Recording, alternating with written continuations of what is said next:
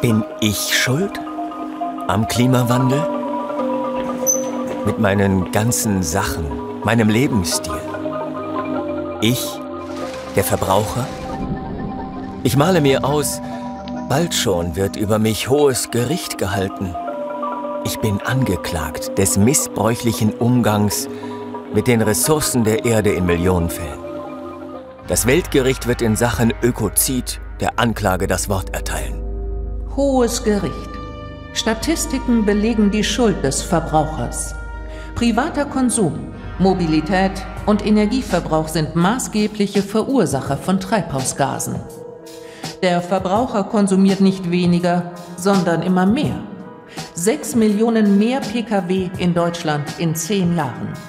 Sein Öko-Fußabdruck immer noch elf Tonnen CO2 schwer. Das Ziel nur eine Tonne, illusorisch.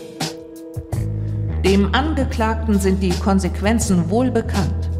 Ich verweise auf den ersten Sachstandsbericht des Weltklimarates von 1990. Nicht nur dort wird die dramatische Situation klar benannt. Zudem belegen Umfragen die große Besorgnis bezüglich des Klimawandels. Alle wissen Bescheid. Und doch der Verbraucher handelt vor allem da nachhaltig, wo es nicht so weh tut. Eifrig Müll trennen, etwas Verpackung reduzieren. Das gibt ein gutes Gefühl. Doch die Bereitschaft ist gering, nachhaltiger zu leben und weniger zu konsumieren, Besitz zu teilen oder höhere Steuern für den Klimaschutz zu akzeptieren. Echter Verzicht, Fehlanzeige. Aber der Angeklagte weist Schuld von sich. Er bewertet laut Umfragen seine eigene Verantwortlichkeit geringer als die der Industrie und der Politik. Nach dem Motto, die da oben haben Schuld. Ja, so ist es doch, denke ich. Ein bisschen. Hohes Gericht. Der Angeklagte kennt die Fakten. Er hat sie ignoriert. Aus Trägheit, Gier, Eigennutz. Der Verbraucher ist es Ökozids an der Erde schuldig. Puh, das ist hart. Ich denke, das Wort sollte jetzt die Verteidigung haben.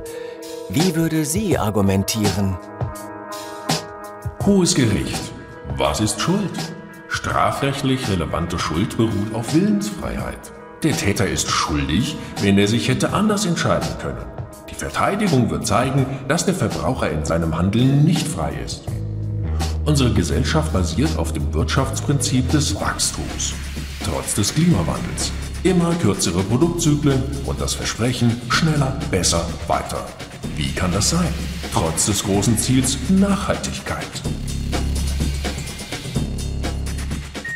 Die Antwort? Nachhaltigkeit und Dauerwachstum sind schlicht ein Widerspruch Deshalb behindern Lobbyarbeit von Industrie- und wirtschaftsnaher Politik schärfere Gesetze. Ebenso das Greenwashing.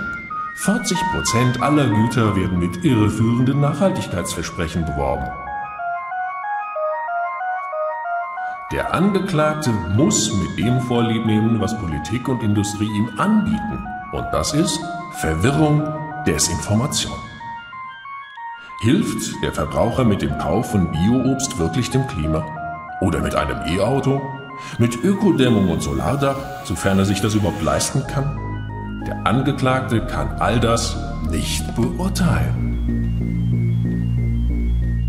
Zu Recht sieht der Verbraucher die Politik in der Pflicht. 2019 die längste Weltklimakonferenz aller Zeiten. Ergebnis Minimalkompromisse.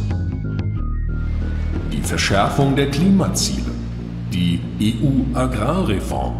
Stückwerk. Und immer die Angst der Politik mit echter Veränderung verliert man Wahlen. Dabei zeigen EU-Umfragen, der Verbraucher plädiert für konsequente Maßnahmen zur Verbesserung der Energiebilanz. Der Angeklagte wird hier zum Sündenbock gemacht. Nachhaltigkeit ist keine Privatsache, es ist eine öffentliche Aufgabe. Die wahren Schuldigen sind jene Politiker und Lobbyisten, die die Illusion nähren, Rettung sei ohne wirkliche Veränderung möglich. Der Verbraucher wird manipuliert, er ist nicht frei und deshalb ist er nicht schuldig. Ja, denke ich, schön wär's. Was würde ich dazu sagen als Angeklagter? Ich würde eine Teilschuld anerkennen, dass ich zu faul, zu egoistisch bin. Und ja, ich wünschte mir, die Politik nähme mir die Verantwortung ab. Mit konsequenten Gesetzen gegen das immer weiter so. Was also tun? Politik wählen, die ernst macht mit dem Klimaschutz. Selbst anfangen, wirklich nachhaltiger zu leben. Vielleicht komme ich dann herum um das Weltgericht gegen mich. Schließlich bin ich ja nicht nur der Verbraucher, sondern auch ein denkender Mensch.